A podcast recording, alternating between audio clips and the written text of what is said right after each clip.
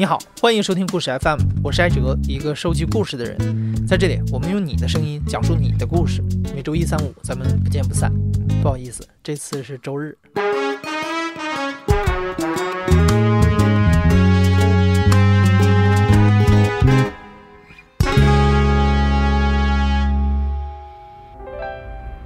各位听众朋友们，大家好。今天的节目又跟大家见面了。怎样给朝夕相处的恋人一份惊喜，一份感动？我想，最好的礼物就是那些藏在你心里、平日羞于表达的真心话。真诚是恋爱中最珍贵的美德，可以帮助我们加深彼此间的体谅、理解与信任。爱要勇敢的说出来。我刚刚去到那个舞台的时候，我看到了一整墙的那个装修啊，全是吉他。我不知道在电视上那个明显不明显。比如我们站站在台上演出的地方，我们看到后面以及旁边墙上全是那个假的吉他在上面铺了一面吉他墙。我感受到的就是，嘿，乍一看觉得他们节目组怎么这么土？知道我们这帮玩乐队的喜欢吉他，就给我们一一墙的吉他吗？就这个感觉。但是。他让我想起我的初心了，他让我想起我跟我表哥借第一把吉他的时候的感觉了，他唤起了我做音乐最初的那个记记忆，就是那个破吉他，就是那个样子。这一整墙的吉他就像是一整墙的那个当年的那个回忆一样。对流行音乐喜欢的起点，一直到今天一路过来，就是这一墙的这些东西给我带来的。啊，那个时候我真的有一点感动，那个要要胜过。这个节目的所有的这些事情，但是第一轮淘汰下来，所有跟这个节目有关的记忆都变成了噩梦，再不想想起来的那种噩梦。那个录像场地都不想去，但是复活了再过去，又看到那那一墙的吉他，又开心了。我就好喜欢看那一墙吉他呀。虽然我自己并不是那么的喜欢这个乐器，我更喜欢创作，但是我觉得它像像自己的音乐梦想这一路的一个见证者的那个感觉。整个那个场地，别的东西我都看着很瘆得慌，背后发凉。只有那一墙吉他给我一个挺好的一个温暖的感受。我叫杜凯，我今年三十五岁，我是独立音乐制作人 Mr. Miss 组合的吉他手。今天的讲述者叫杜凯，可能很多人跟我一样是通过综艺节目《乐队的夏天》认识了他，和他所在的爵士乐组合 Mr. Miss。一提到搞乐队的，大家印象当中好像都是那种玩世不恭、藐视一切规则的人。创作呢，也是靠灵感，需要进入一种类似于酒神精神的状态。但是杜凯好像完全是另一套路数。他是一个从小在聚光灯边缘的暗影里努力学习的小孩儿，他更像是一个 nerd，一个擅长从一首歌里把谱子扒出来的音乐技术宅。杜凯的音乐启蒙最早来源于小学音乐课上的塑料竖笛。后来呢，是十五岁的时候跟表哥借的一把吉他。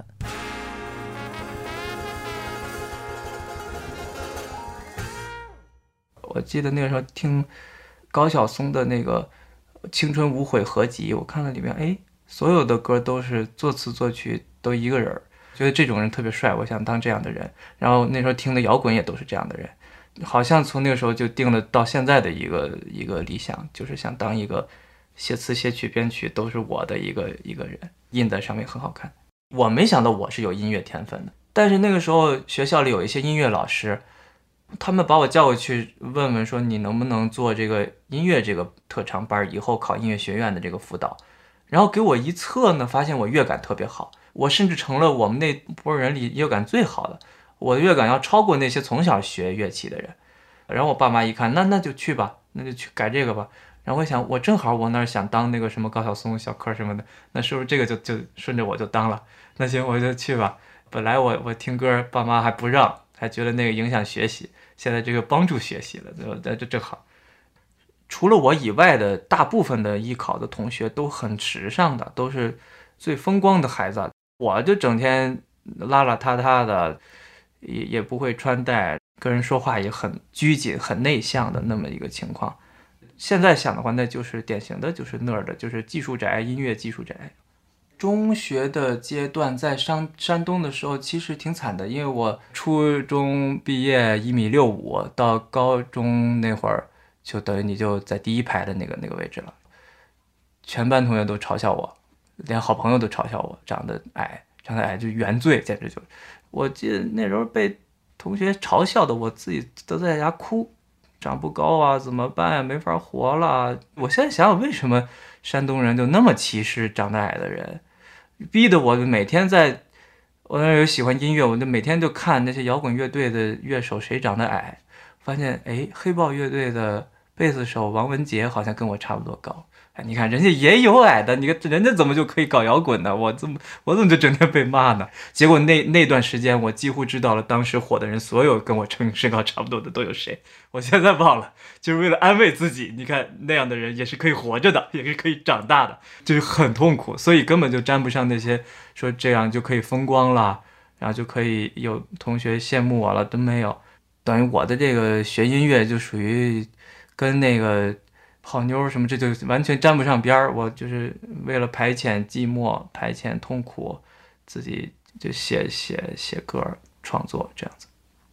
也就是二零零零年的九月份，我写出来了第一首歌，自己连谱子带吉他和弦带什么四段词儿，然后写了一个乐谱，哇，好，超级开心。那时候有喜欢的女孩子，也不敢跟人家表白，就写到歌里呗。头几首歌都是那样的。那女孩是从初二就转到我们班了，转班是一特刺激的事儿，就是你你本来在这待了一年，突然来一新的人，你就觉得特新鲜。转过来，我说啊，好新鲜一女孩，然后她马上调座位调到我前头来了，是一文学女女青年，然后整天就跟我显摆她读了什么世界名著，我就从那时候我就特别喜欢那种比我有文化的女的，她就。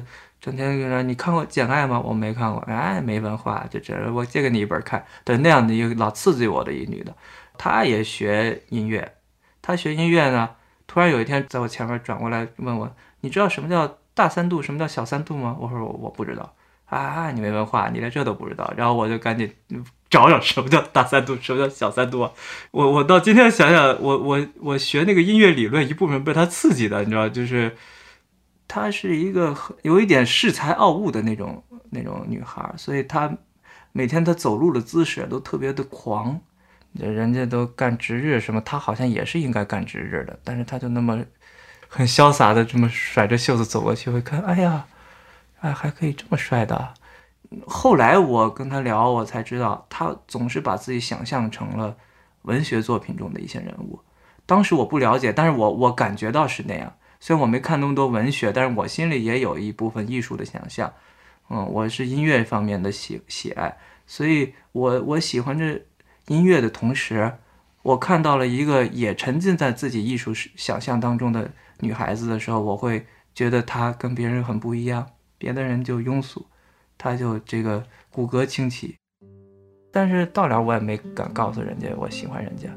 一直到好多年后，我稍微跟人家说了说，人家就当当那个笑话一听，也就那样了。但是其实我第一首歌是为他写的。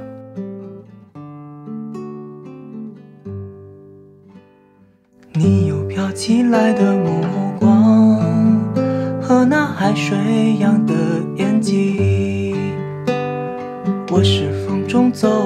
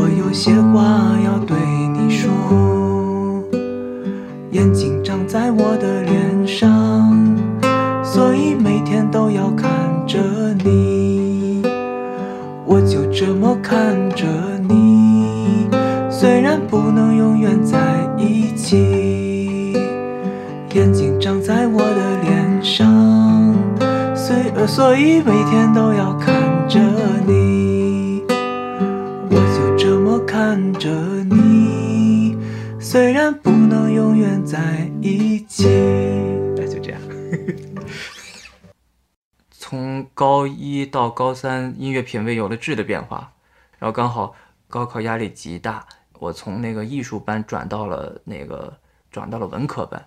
文科班一下子，我不在艺术班，我文化课第一名，一到了文科班，我二十名，我要拼命往前赶，为了考北大，考那个特招生，我的文化课得差不多，所以曾经一段时间就觉得自己没有什么权利再听音乐了和写歌的，但是忍不住还是写，还是听。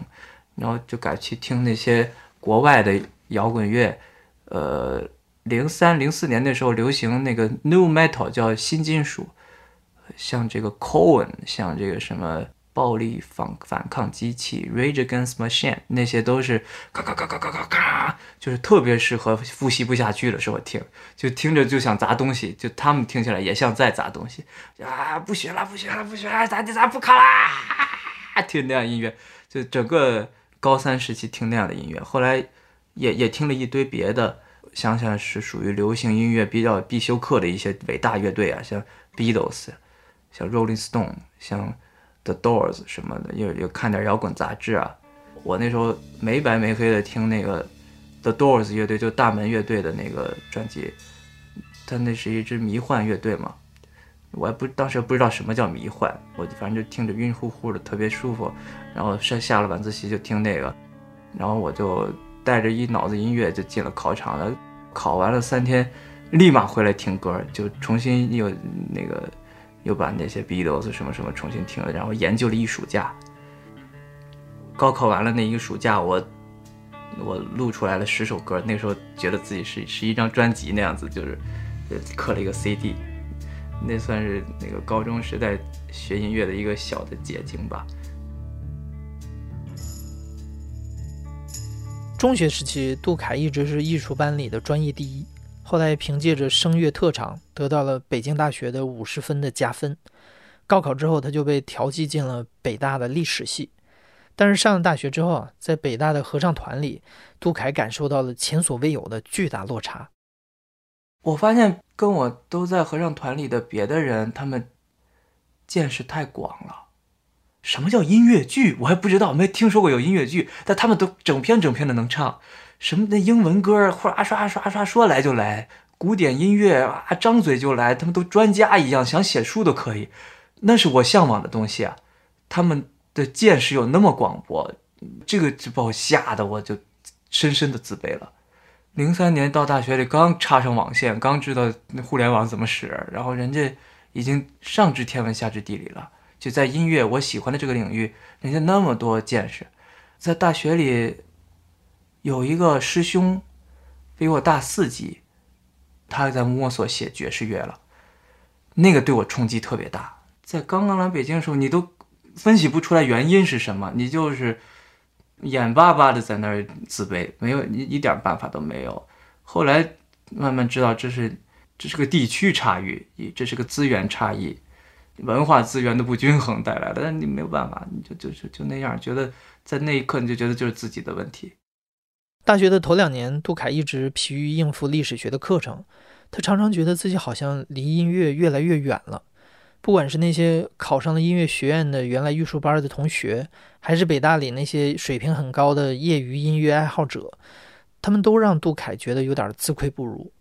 杜凯就成天闷在宿舍里，有一搭没一搭的写着歌，不敢去想象自己将来能不能走上职业音乐的道路。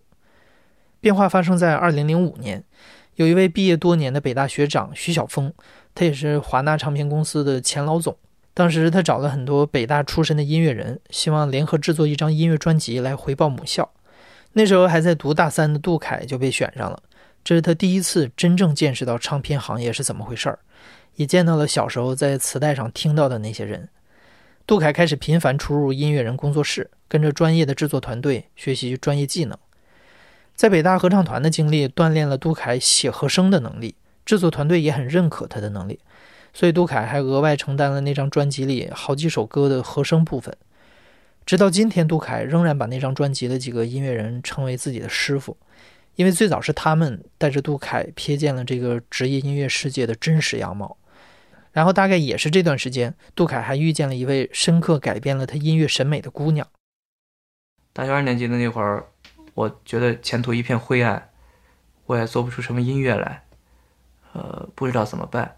然后认识了一个日本留学生，交换留学生，就来北大交换一年。他上课听不懂中文，让我帮着他解释那个老师那个说的那些中文是什么。逐渐的，俩人聊天还挺有意思。虽然他中国话说不利索，但是说着越来越好玩，我们就成了很好的朋友。本来他在北北大就待一年，结果他在半年头上我跟他好上了，然后跟他的这个恋爱，给我带来音乐上一个什么呢？我发现我原来觉得很酷的一些音乐，在他眼里是最不酷的。比如说，我喜欢听比较小调的音乐，一直到就是前一段时间在乐队夏天，在那个 PK 环节，张亚东出题目二五一六，我们用了小调的二五一六，他还表扬我们聪明。就是因为留恋，就说小调音乐是中国的文艺青年最喜欢的装逼音乐，就是一听到这种音乐，大家就会觉得很高级，很高级。但是日本人是听习惯了这种东西的，日本的演歌什么的都是那种小调的音乐，所以我写的一部分歌是小调音乐，我给他听，我还想显摆一下泡妞，结果他说这个太土了，受不了。你能不能写一点高兴的音乐？我说高兴多没劲呢，我们都流行那个悲伤啊、伤感的，多酷啊、多帅啊！呃，我就不喜欢伤感的。我一看那伤感的电影，我就生气。他告诉我，他看那个比约克有个电影叫《Dance in the Dark》，黑暗中的舞者，特别伤感，特别丧。然后那个比约克在里边一一辈子受罪，最后死刑，咔绞死了。我觉得这个太帅了，这个丧的太棒了。比约克特别另类的音乐人。然后我那前女友看着这个就生气，就骂啊，这种电影太没良心了，就欺负人，然后就就一点都不好看，不好看，不好看。然后我受了他的影响，我逐渐认识到审美的多样性。我原来一直觉得很高级的丧的东西，文艺青年都喜欢的东西，其实是一种套路，其实是一种大家都趋之若鹜的一个，反而形成了一个庸俗的东西。然后我每年给他写一首生日歌。从二零零五年一直写到了二零一六年跟他分手，等于写了十一首。逐渐逐渐的，我每年的那个他过生日的时候，我就变成了当年的一个我的音乐研究的一个结晶，写给他了。第二年写了一个类似于音乐剧的歌，第三年写了一个说唱，那个时候我搞说唱。第四年写了一个摇滚，反正就就就那样。但是逐渐逐渐的，等于是最后我找到了一个。对自己的音乐的认同是在给他写生日歌的过程中找到的。我自己到底是一个什么人？我适合什么样的音乐？这样子。本科完了以后，就就有两年在北大做行政老师。那一年，我看到一个我在网上上那个 BBS 那时候，看到一个帖子，是 Michael Jackson 的制作人叫 Quincy Jones，他说，如果你喜欢。音乐想学音乐的话，你选择十个你最喜欢的音乐人，你一个一个的学他们的歌，逐渐逐渐你就能够入门，大概是这样。嗯，我就记住了这个话。那两年在北大当行政老师，我主要干的是这个事儿。白天上班特别烦，批那个条子，在那个北大物理学院的一个学学工办公室，每天十点过去。然后就坐那儿，有同学进来，老师，我要办一什么手续，需要开一什么证明。然后你哪个院的，那什么什么什么什么，咔咔咔，去哪边盖章。然后我就感觉就一套话这么说来说去，就特别像那个食堂打饭的或者是什么的，就是那个感觉，你那个你要什么大刀削，大刀削加鸡蛋，小小小碗西红柿加鸡蛋，就这样。你你必须要下一秒就要清空上一轮的东西，就毫无意义。这个东西就你就是个消耗。坐那儿，他他今天开这个证明，这证明过了几秒就没有用了，没有任何积累的一个工作。如果只干这个，我就疯了。我就每天晚上回来，我就开始按照 Quincy Jones 的选择十个我喜欢的歌手，学各种吉他。那几年给给女朋友写的生日歌，女朋友特别不喜欢，因为充满了那个学习汇报的性质。就全是那个我最近学的东西，你看我会了啊，就这样，跟他一点关系都没有，跟我前女友一点关系没有。一听就觉得毫无感情，这个歌就是一个汇报演出，说啊不喜欢你写的是什么，我受打击还挺大的。哎，我好不容易学会这个吉他弹法，你听弹的多溜啊，然后这个效果器我调出来的多好，竟然不喜欢，就那个样子就很蠢。然后两年的时间。很真正让我有质的变化，因为在之前的四年本科没有把音乐当成这么集中的去练习。计划是那样的，第二年上完了以后就可以不上，就可以去上硕士。第二年的最后几个月，我去那个北大的唱歌比赛当评委，然后认识的刘恋。刘恋是当时的选手，这段故事在各种访谈里，就人家就采访我，我们就说，在选秀里也说，我跟刘恋的认识就是我当评委，他当选手。杜凯在唱歌比赛上遇到刘恋以后，在他身上看到了一些自己所不具备的素质。他们后来陆续合作了几次，虽然两个人的性格差异很大，但是在音乐和创作上却完美互补。所以在杜凯读研之后，他们的组合 Mist Miss 正式成立了。在最初的那几年里，Miss Miss 大多数时候是在咖啡厅和餐厅驻唱，并且在这个过程中逐渐认识到了爵士乐可能是最适合他们的音乐风格。二零一二年，刘恋和杜凯同时毕业了，在北大待了近十年之后，杜凯终于要离开这所学校了。二零一二年，我就就已经离开学校了，刘恋同时离开，同时毕业。刘恋好厉害，刘恋跟我坐着。组合演着出，同时保持着绩点第一名，年级第一，然后同时做着好几份实习。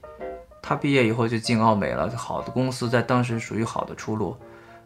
我非常受打击，他他一下子拿到好几个 offer，我的同学也是一堆一堆的工作拿到。我当时我就记得，到毕业了就一堆宣讲会在学校里召开了嘛，我就去听，我就听。我去了一个保洁的宣讲会，反正看那儿有宣讲会，我就进去了。保洁什么意思？是是去当小时工吗？啊，不知道。进去看，哦哦，还是个国际大公司啊。哦，我用的那个漱口水是他们出的，就这样。那那我就坐下听听吧，听听听。我就发现，突然有一种荒谬感，就是上面说的人说我们公司多么好，我们公司有什么业绩，然后就就就打鸡血那种。底下都是我们的同学呀什么的。平时我们也一块聊音乐，聊什么？怎么他一到了宣讲会上，他们自动的就很乐意去这个公司呢？为什么我看着他们打鸡血聊这些，我就觉得那像地狱一般痛苦的事儿呢？就是如果我进了保洁，我觉得我就进了地狱了，我就无法做音乐了，我就要进入这个世世俗社会，就每天都不会幸福了。但为什么这些人会这么开心的、踊跃的想进这个地狱呢？平时我看着他们也不是这样啊，怎么一到了找工作的毕业季，大家都变得很想进地狱的样子了呢？每个人都变得好陌生。我那个时候我才知道我有多幼稚，就是我竟然这些年就从来都没有做过任何谋生的心理准备，我没有想过人是要吃饭、是要挣钱的、是要租房的这个事情，我逃避了，我我就沉浸在音乐的事情上，我成了个巨婴。我就记得那一年秋季学期的找工作一片失败。就等着春季能不能再找，然后春节回家。然后我们家有亲戚，特别挣钱的那种亲戚，等于是我爸的姐，在北京定居了那种。他们就跑我们家来，想劝我怎么找点挣钱工作那样子。就听说杜凯怎么着考上北大瞎了，干不挣钱的事儿不行，我得赶紧劝劝我们这亲戚。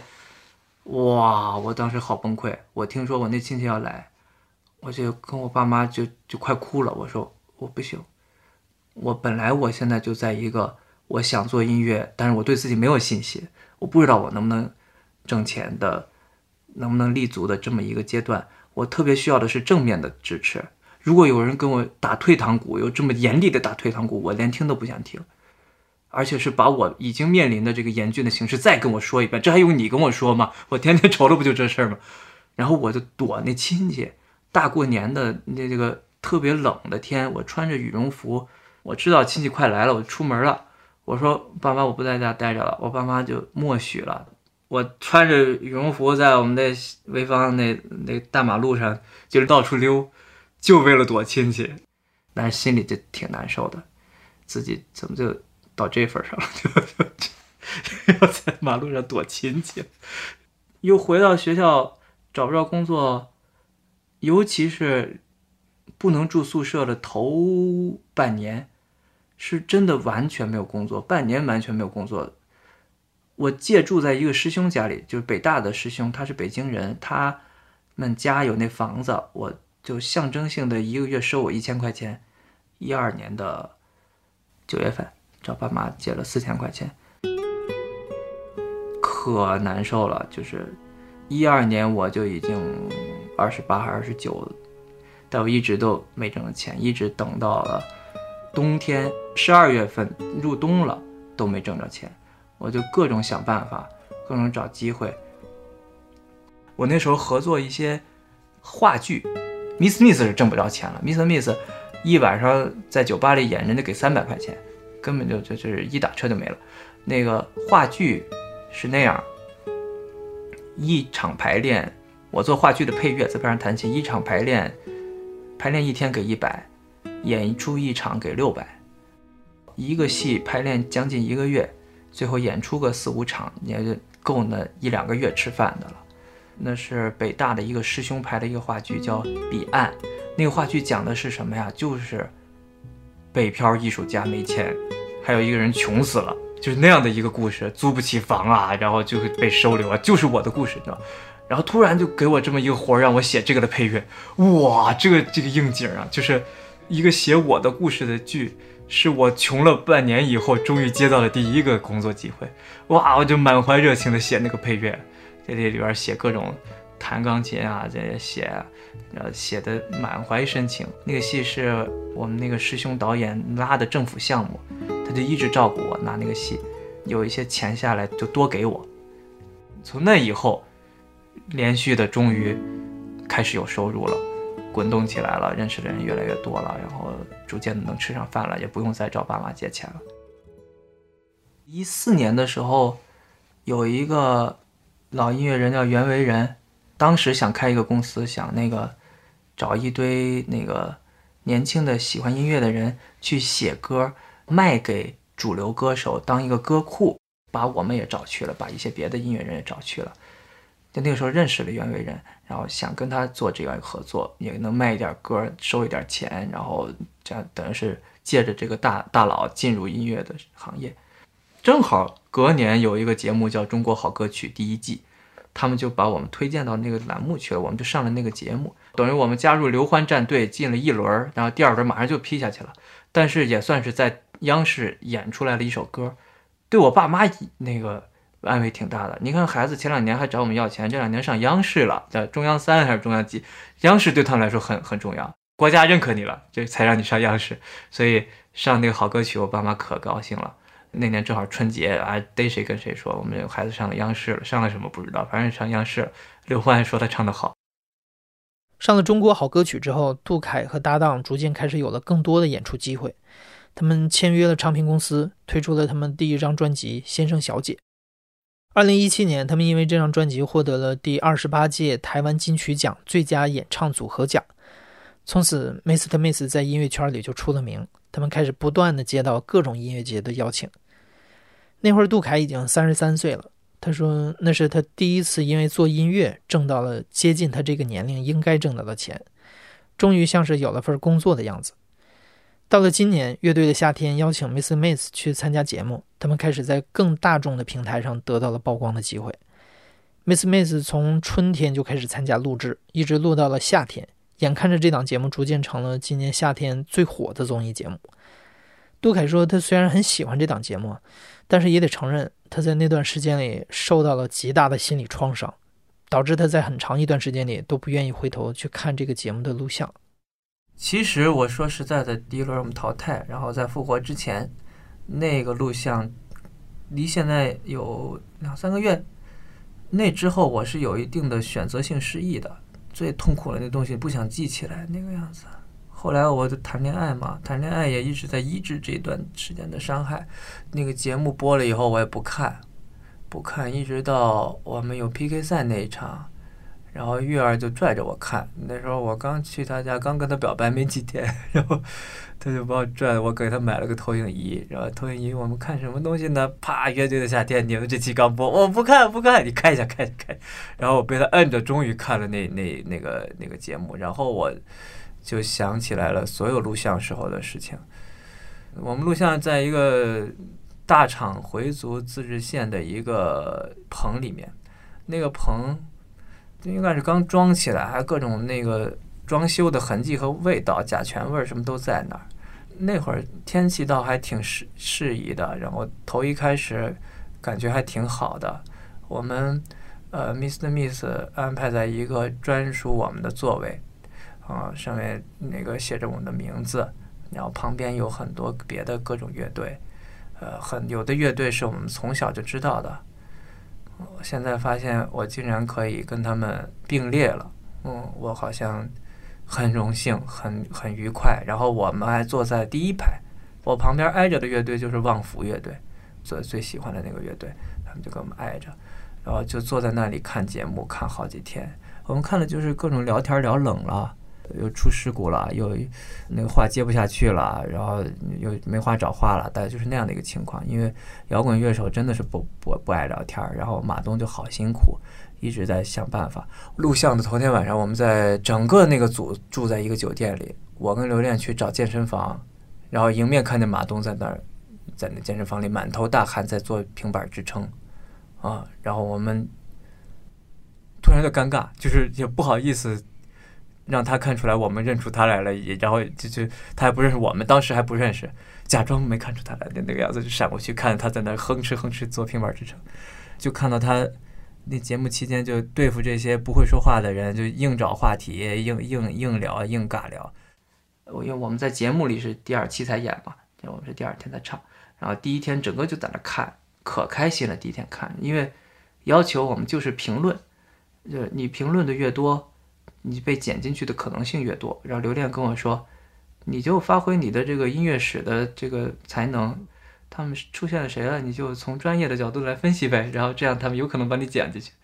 然后，所以那一天我就卯足了劲，把每个人的在专业上分析。这个乐队出来，我很刻意的说：“哎，这个模仿了谁谁谁的几十年代的什么什么音乐。”就整个一天我在搞这个，搞得我还特特别开心。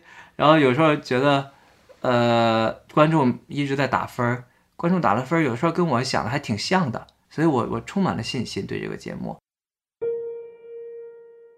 一直到自己表演之前。一切都是很享受的，很美好的。但是自己表演完之后，一切都变了，就整个颜色变了，那个地方变得难看了，自己人生感觉是到了毁灭性打击，就跟失恋一样。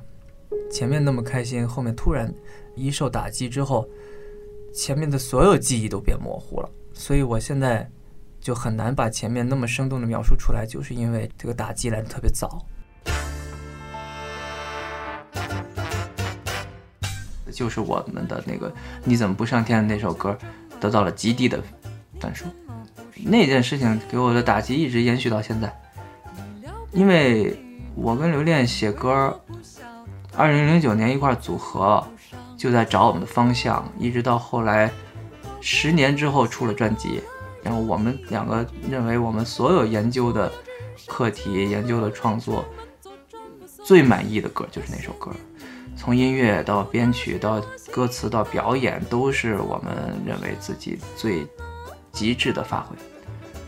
那场的演出也是我们最好的阵容，最好的乐手，唱的也特别好，一点问题都没有，表演非常顺利。呃，演完了就自己觉得腿很开心，观众的分极低极低。我后来看那个节目回放才知道，比我想象的还低。当时我就很痛苦，然后下来以后那个访谈我就哭了。后来他们剪进去了，我后来那个哭的样子，不是在我们 PK 完了之后哭的，我就是在唱完那首歌以后哭的。因为我们做专辑的过程中，我之前说那个前女友给我的那个影响很大，前女友觉得所有那个丧的东西都不酷，所有的开心的东西才是酷的。我很深受这个东西影响。当我们做出来一个。欢蹦乱跳的音乐，的时候那才是真正的标新立异，那才是真正的不一样。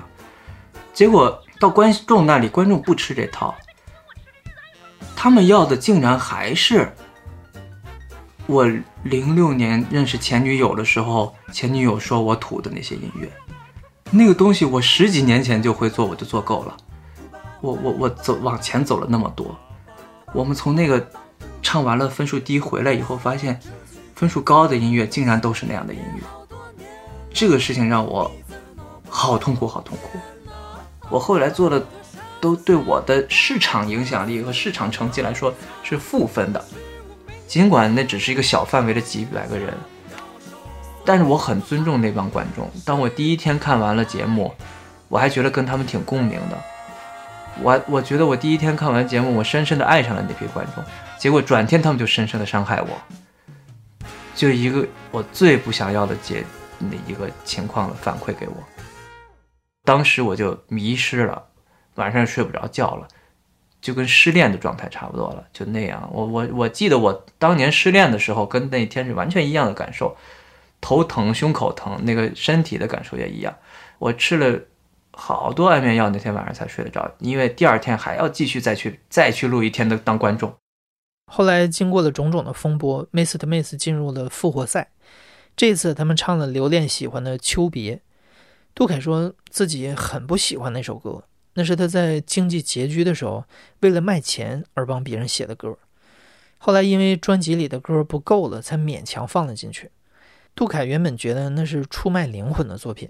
甚至是整张专辑的污点，但是没想到他们在复活赛上唱了《秋别》之后，大家都特别喜欢这首歌，甚至经常有人表示是因为这首歌才粉上了 Miss Miss，这个就让杜凯觉得更拧巴了。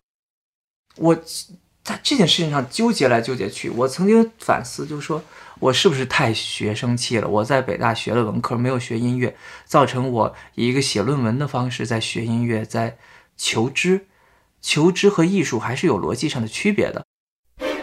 我昨天在听斯特拉文斯基的音乐，我我在寻找怎么样从前辈音乐人遇到这种情况的事上得得到借鉴。我知道斯特拉文斯基他那个《春之祭》第一次演出曾经被被观众虚的无法演出，这个好像很像我的情况。虽然我就没有得到那么激烈的反对，但是他是那样的，他有一个很激进的探索的时候，观众不接受。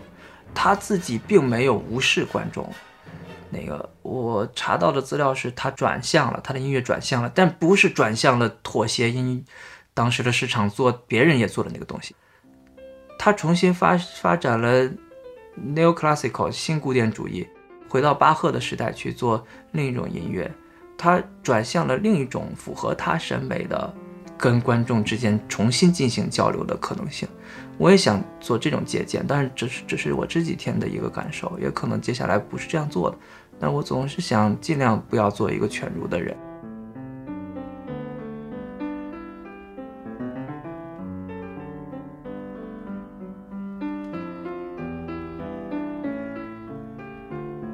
节目结束之前说一下啊，Miss Miss 乐队最近会有一个全国巡演，感谢杜凯还赠送了我们两张任意城市的门票。如果你到故事 FM 微信公众号本期节目下面去留言，就有机会获得这两张票。